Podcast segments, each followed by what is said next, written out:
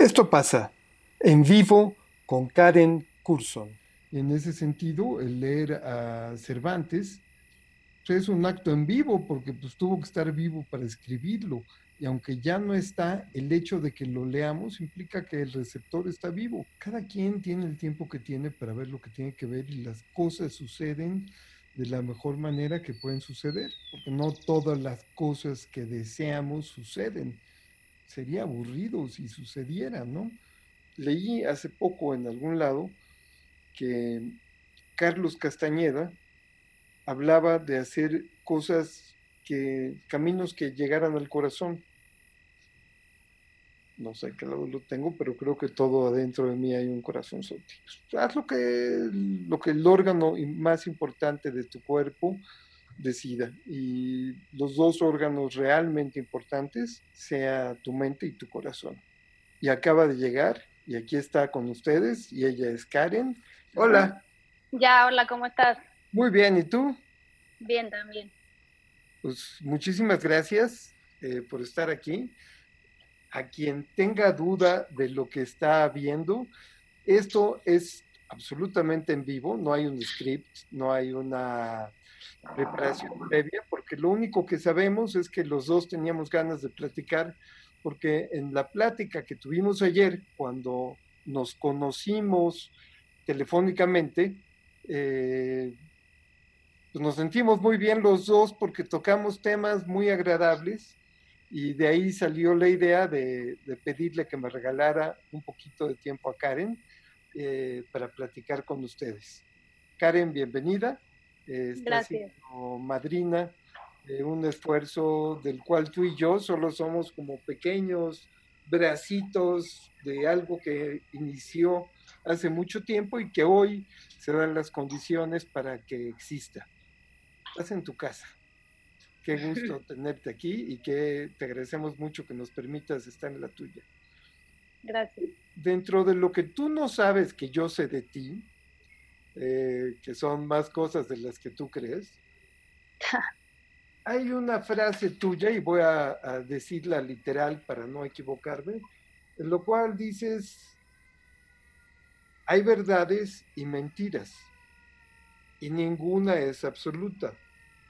Todo tiene grises, y, en, y de esto se basa la vida o y en esto se basa la vida. A lo mejor ahí no te estoy repitiendo verbatim, pero creo que es la única parte en la cual pudiese tener una falla. Y eso fue, a los que lo ven, en una entrevista eh, que le hizo Karen a Tamara Trotner, lo estoy pronunciando bien. Sí, sí. sí. Eh, que les recomiendo muchísimo porque es una entrevista muy padre, muy agradable y en la cual todos tienen algo que aprender. Pero de esto, que no era parte de la entrevista, pero que son esas pequeñas joyas que salen porque no lo pensaste, no lo planeaste, simplemente lo dijiste porque sabes qué es lo que resonó en tu corazón y porque así lo entiendes. Quisiera que le platicaras, teniendo en cuenta que tu audiencia es muy variada, tienes jóvenes, tienes adolescentes, tienes adultos, tienes adultos mayores, tienes de todo tipo de gente. Eh, ¿Cómo explicas más por qué son verdades y mentiras y por qué no es lo que yo digo o nada y por qué no lo que yo creo que es es y qué pasa cuando lo que yo creía que era me doy cuenta que no era, porque lo que para una persona es verdad, para otra es mentira, ¿no? Sí, sí. Bueno, yo eh, llegué a Tamara porque, no sé, siento que el COVID y el encierro me ha traído muchos, muchos regalos. Yo no fue eh, que la comunidad Maguen David me dio la oportunidad de poder presentar a personalidades como Tamara, como Silvia Cheré. Y bueno, yo te decía ayer que me vas a entrevistar a mí, pero yo no soy nada importante ni tengo nada importante que decir. Esa eh, frase, esa frase, esa frase, yo creo que si la podemos transportar, hay más de 100 grandes filósofos que han dado su opinión y tú llegaste a esa frase por ti, no se la copiaste a nadie. Esa es, esa salió en vivo y de ti. Platícanos, si tú crees que no tienes nada que decir, estás muy equivocado. tienes mucho que decir porque por eso estás aquí y porque si no tuvieras nada que hacer aquí, más bien déjame que te haga la pregunta al revés. ¿Tú crees que tú eres la que decide lo que tienes que decir? No, absolutamente no. No, eso es algo que me queda muy claro. Okay. Pienso que sí, he pedido mucho al tiempo y a la vida y a Dios que me, que me ponga las palabras y, y sí, sí sé que no soy yo, pero sí sé que son aprendizajes. En cuanto a esta frase que dices de verdades y mentiras absolutas, creo que nadie tiene una verdad y todos la tenemos. Creo que el ego es lo que más cachetadas nos puede dar como seres humanos, el creernos eh, omnipotentes y omnipresentes y, y nos damos cuenta, pienso que me falta mucho camino por recorrer y me faltan muchas cosas por hacer y por aprender, pero pienso también que, que las circunstancias no las controlamos, nunca, nunca el ser humano las controla. Pienso, eh, después de un curso también que tomé, que se llama Los Tres Principios, es como un fundamento de que existe un mind, existe un todo que nos controla a todos y lo único que podemos controlar nosotros en cuanto a las circunstancias es nuestra perspectiva, el, el color de lentes que nos pongamos y cómo lo queramos ver, porque como igual, como no hay verdades y como no hay mentiras, tampoco hay negros, tampoco hay blancos y tampoco hay malo y tampoco hay bueno. Pienso que todo depende de lo que nosotros traigamos adentro y de lo que nosotros queramos mostrar al mundo y el bagaje que tengamos cargando, digamos, en cuanto a la escritura, por ejemplo, en la literatura, tampoco, cuando uno escribe un texto o un libro, lo que sea, pienso que pierde, pierde sentido de tiempo y espacio.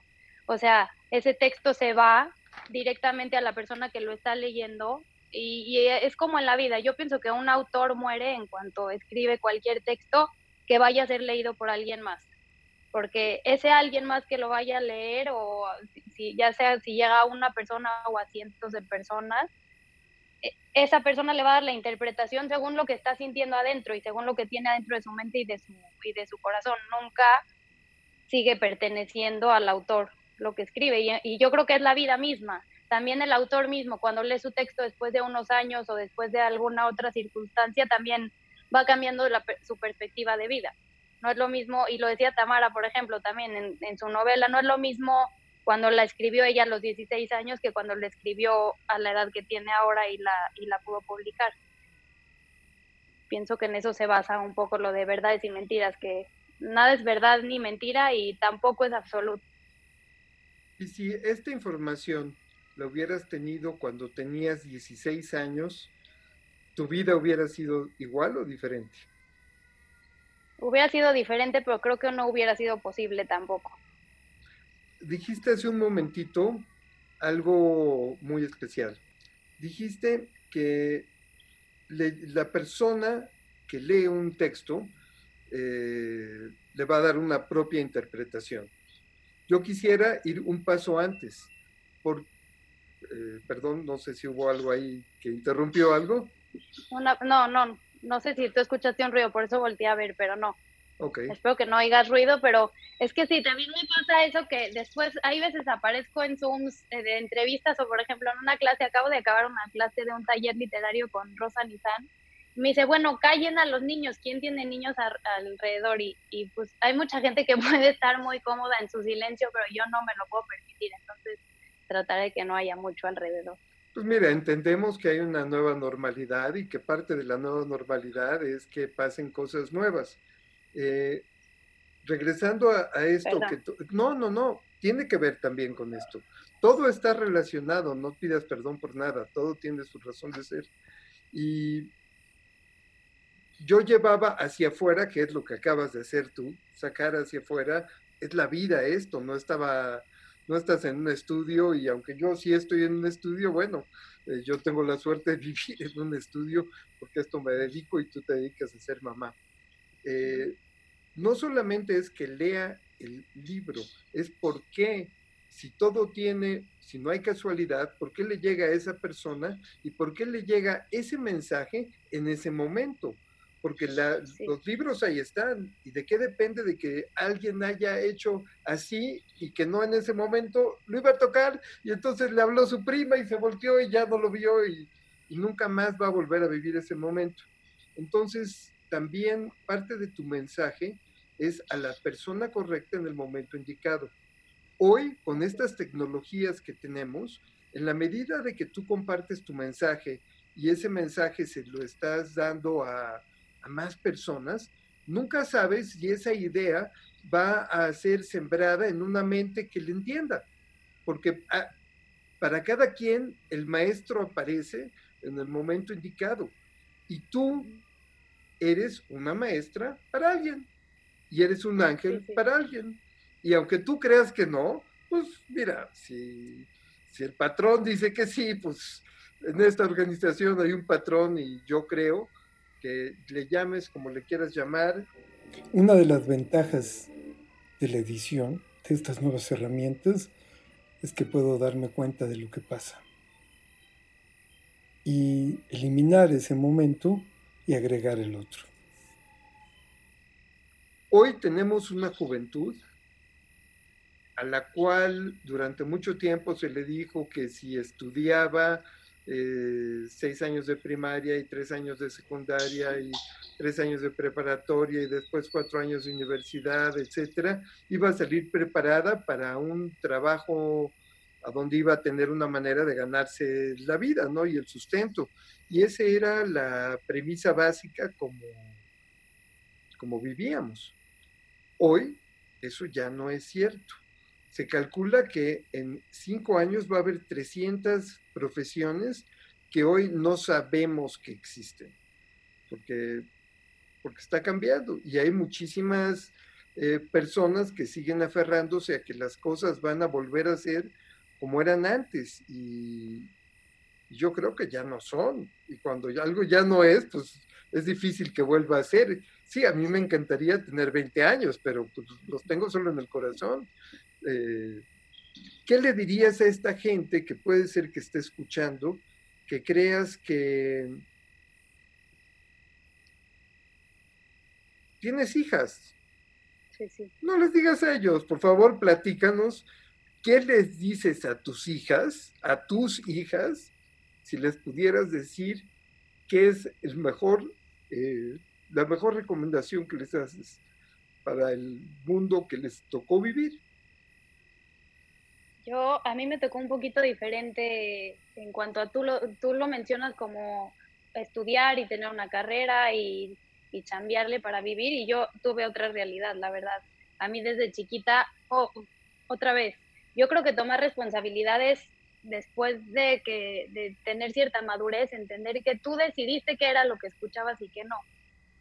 Y yo desde chiquita decidí escuchar que lo que me tocaba era casarme joven para darle la tranquilidad a mis papás de que pues ya me había casado y de que y de que ya podría haber yo hecho solita mi vida. Este, ¿A qué edad te casaste, perdón? 17 muy joven tuve a mis hijas y entonces no, no me dio tiempo de estudiar nada. Y, y sí, es lo que, te, lo que te decía ayer, sí tuve un momento en el que me cayó un 20 en el que decía yo, pues no, vivo para todos menos para mí. Ni siquiera, o sea, empecé a ir a, a un lugar, eh, a unas clases que, en donde me di cuenta que me gustaba la música y que yo me acordé que de chica me gustaba la música y lo había olvidado había olvidado dónde estaba, había olvidado quién era yo. Bueno, más bien no sabía ni siquiera. Creo que no sabía ni siquiera porque siempre fui la niña de mi casa, la hija de mis papás, la nieta de mis abuelos y no, no sabía quién era yo. Y sí siento que, que creo que fue la música lo que me hizo eh, darme cuenta de que existía, de que sí, yo tenía 10 años escuchando La gallina pintadita y nada más, o Barney, o cosas así, y me, y me acordé que existía yo, ¿no? Y que había cosas que me gustaban y que, y, y que tenía hambre por, por crecer, porque estaba creciendo exteriormente y, y todo adentro se estaba quedando pequeño para, para la vida que me estaba tocando. De hecho, siento, y hasta hoy te lo puedo decir, sí, sí me siento hay veces un poco enfrente de mis hijas como un adolescente, como tú me decías ayer que tu adolescencia duró muchos años, pero hay veces yo me, sí me tocó el papel de ser mamá y de la responsabilidad de tener a otras personitas que dependían de mí, y hay veces no quería, decía yo, bueno, no, no, ¿en dónde estoy yo? ¿A qué horas tengo un ratito para tomarme un café? ¿O a qué horas tengo un ratito para escuchar la música que yo quiero? Y este, y sí, tú me decías ayer que hasta cuándo, hasta cuándo una persona puede estar feliz en un lugar, hasta cuándo una persona puede estar en un lugar en el que no se es feliz. Y, y uno y también pienso por otro lado que no se es feliz, pero también por porque uno decide si es feliz o no. Entonces, mi realidad y mi circunstancia ya era esa. Y a lo mejor también fácil podía haber sido salirse de esa realidad. Pero creo que igual de valiente es quedarse en el lugar en el que ya las circunstancias y, como te digo, responsablemente tengo que admitir que pues no, no, nadie me empujó a que ya me casara y tuviera hijos, era, yo me la creí, yo sentía que era lo que tenía que hacer, pero ya estaba yo en esa circunstancia y, y, y yo pienso que igual de valiente es, sí, quedarme en ese lugar y acomodarlo y que el traje que ya me había puesto, pues que me quedara un poquito mejor y poderlo ajustar. Claro que los ajustes se dan con el transcurso de la vida y claro que siempre van a seguir existiendo y claro que voy a seguir creciendo y a lo mejor el día de mañana ya no me queda esto que estoy haciendo. Lo que sí sé es que me di cuenta que existía, porque no sabía que existía mucho, y me di cuenta que, que, uno hace con lo que tiene también. Que hay veces hay gente que le es fácil escapar o hay veces hay gente que dice, no, pues ya no quiero estar aquí, pero también uno puede hacer con lo que tiene lo mejor que le toca, la verdad. Y ya para la gente que tienes a tu alrededor, claro, no vivir a expectativas de yo siempre era, yo tengo que hacer esto porque es la felicidad de mis papás o es la felicidad de mi esposo o es la felicidad de mis hijos, pero pienso que también para, para la gente que tenemos alrededor, el que uno sea feliz puede hacernos también felices a ellos. Indudablemente, si tú no estás feliz, si tú no te amas, es imposible que des amor, porque Así es. al ser más importante en esto suena horrible, sé que suena como que soy el hombre más cruel del mundo por lo que voy a decir y que qué mala onda, pero el ser más importante en esta vida para cada uno de nosotros, debemos de ser cada uno, no desde el punto de vista, no, yo quiero todo para mí, no, yo me procuro a mí lo mejor que me puedo procurar. Y cuando entendemos que si estamos rodeados de un grupo de gente que está bien, también vamos a estar mejor en lugar de querer ser yo el que está bien sin importarme los demás, que es justo lo que acabas de referir, el, aceptar tu responsabilidad y tu parte y ya que así es, vamos a encontrarle lo mejor, así es, podemos encontrarle lo peor también, pero pues cuesta el mismo trabajo encontrar lo peor que lo mejor, pues mejor lo mejor, ¿no? ¿Y crees todavía que esto que acabas de decir no era importante? Sí, y, bueno, es importante para mí y a mí me hace sentido. Y lo que me hace mucho sentido también es, eh, es que en este caminito pequeño que estoy empezando a trazar, lo que, lo que sí quiero es que es, es estudiar y prepararme y bueno, no tuve el tiempo y esa es otra parte de, de querer ajustar. Ya en vez eh, de, victimizarme y latigarme que, bueno, pobrecita la niña que no tuvo tiempo de estudiar y nunca tuvo tiempo para ella, bueno, sí, ya soy mamá y a lo mejor ahí de ser ridículo los talleres a los que me meto y... Pero yo también pienso que, ajá, exacto, yo pienso que nunca es tarde y que, y que yo creo que basta para mí, por lo menos, estar pensando en qué van a decir todos los demás. Y si yo ahorita necesito estudiar y yo necesito crecer, sé que nunca acaba uno de crecer, también cuando ya uno llega a esa cima que, que se planteó como cima de su montaña y bueno, hay, hay una que me gusta mucho que si se llega arriba y hay que buscar llegar arriba, ese es mi maestra es la que me hizo entender mucha parte de, de por qué quiero, de por qué importo y de por qué quiero crecer y, también me hizo acordarme de que me gusta la música, pero ella y yo comentamos muchas veces de que sí, hay que escalar, hay que subir, pero nunca para, para mirar a los demás para abajo, sino para ver el, cómo se ve el mundo desde arriba, con una diferente perspectiva. Ya que uno llega, se da cuenta que no es cierto que era la cima, que siempre hay una más. Pero sí pienso que el escalar y el querer subir no es para ver a los demás, dónde se quedaron, sino para ver para verse a uno mismo en una diferente perspectiva. Y tal vez no como los cangrejos, en lugar de, de jalarle el pie al que está subiendo, que el que sube les extienda la mano, para poder compartir con los demás lo que quiere decir llegar a una cima. Y esa es, en mi opinión, la parte interesante del proyecto. Yo estoy feliz, yo a ti te sentí feliz, te veo feliz, te veo realizada, te veo contenta contigo misma, que es lo más importante del mundo, porque te has perdonado a ti. Tienes que pasar un, por un proceso. Sabes que la regué, ¿para qué echó culpas? Fui yo, pero no pasa nada, la regué y lo importante es darle la vuelta. Yo creo que es una, eh, una bendición poderse perdonar a uno mismo porque ya cuando uno sabe que ya no le gusta lo que está viviendo, pues ahí sí no hay valentía en perder una vida en la cual no estamos contentos. Eso yo creo que sí es muy triste y no es el camino de un héroe, sino de, de otro personaje, ¿no? Tal vez el enemigo del héroe. Y hablando de la montaña, de llegar a la cima de la montaña, en la tradición eh, religiosa que compartimos, se habla de que un día Moisés fue a recibir unas, cositas así como tabletas que le habían hecho unas pequeñas notas, creo que 10 notas.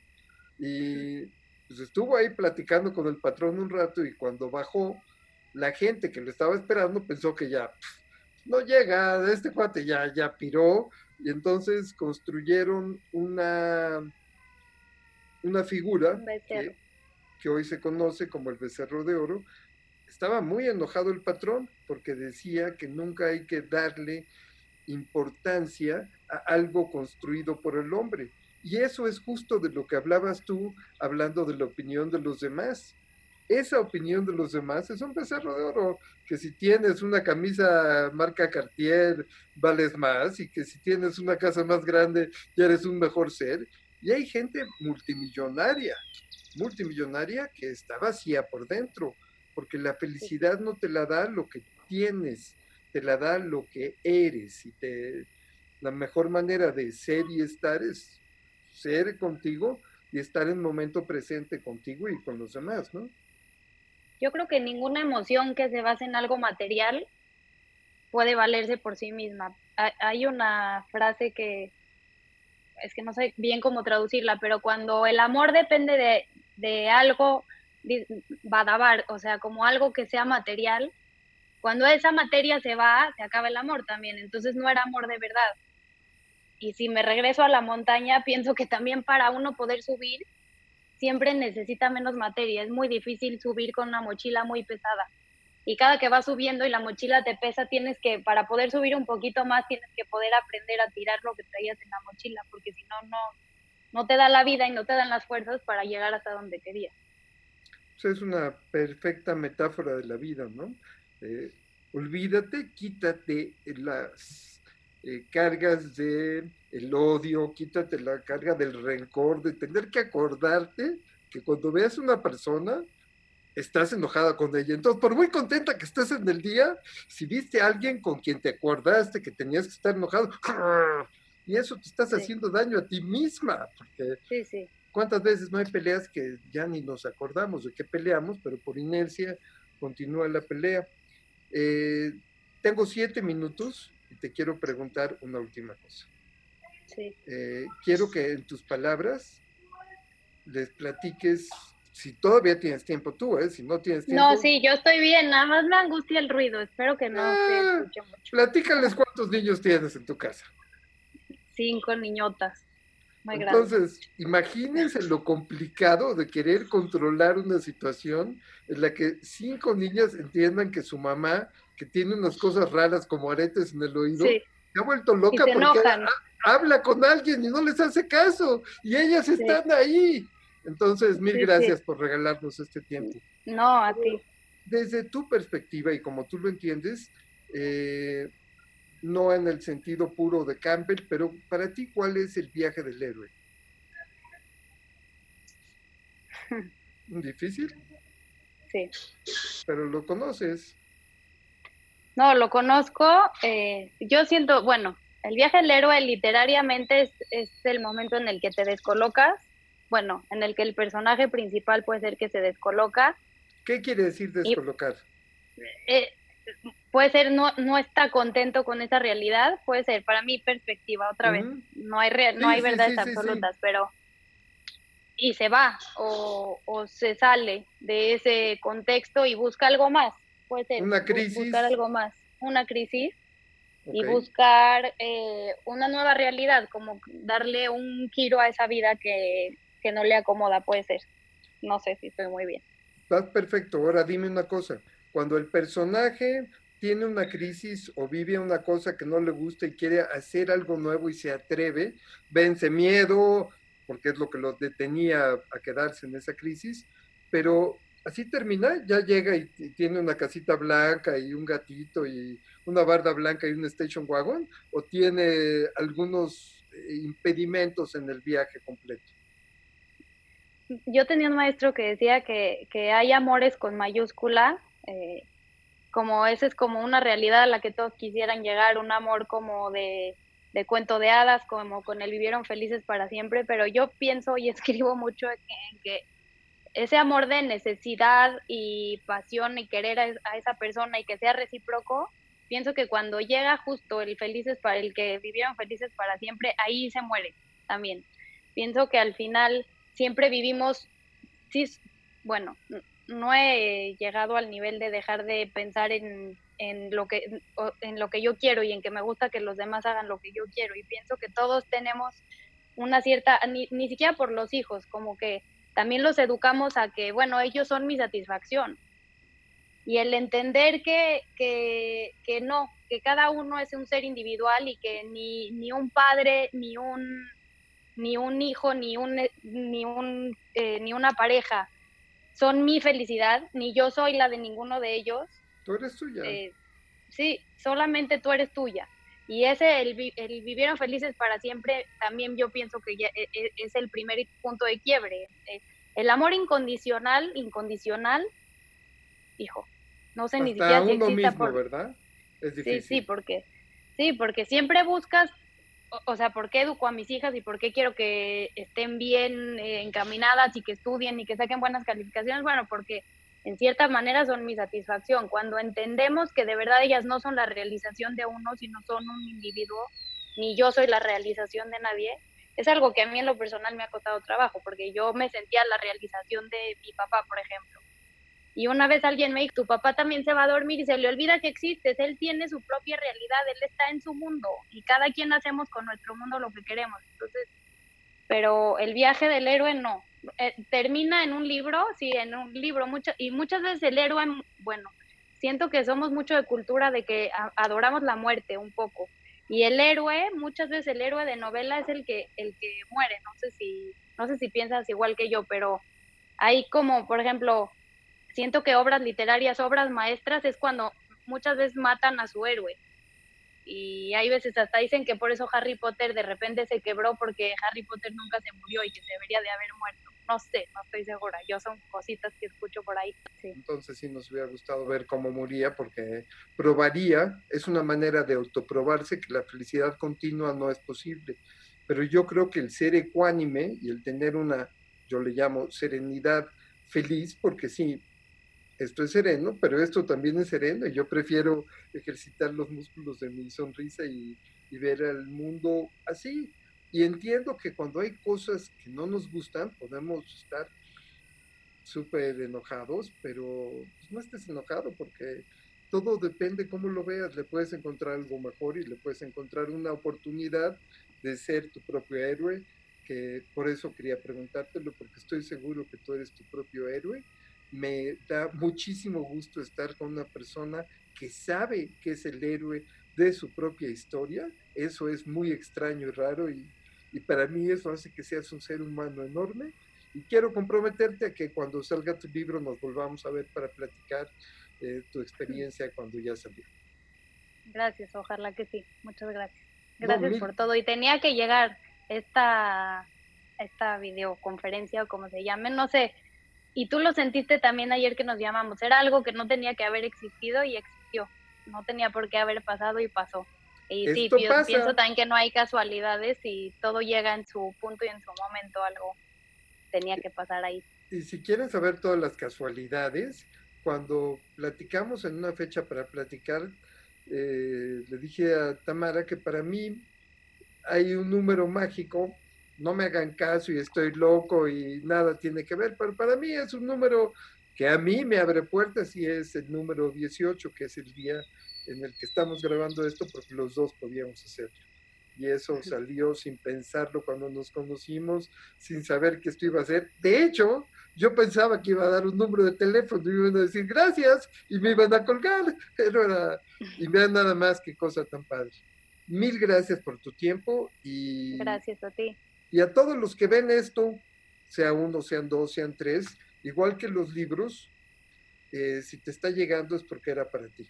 Y si llegaste hasta aquí, créemelo, estoy seguro que esto era algo que tenías que ver y que sin que lo supiéramos, ni Karen ni yo, lo estamos haciendo para ti. No es de nuestra parte. Viene del patrón. Que estés muy bien. Muchas gracias. Mil gracias. Gracias, un gusto, de verdad. Gracias a ti. Bye. Bye. Y para todos ustedes, pues esto fue Esto pasa. Gracias Karen Curson por tu participación. Karen es una extraordinaria escritora. Pronto van a saber más de ella. Y esta es una producción de Serie Star. Gracias.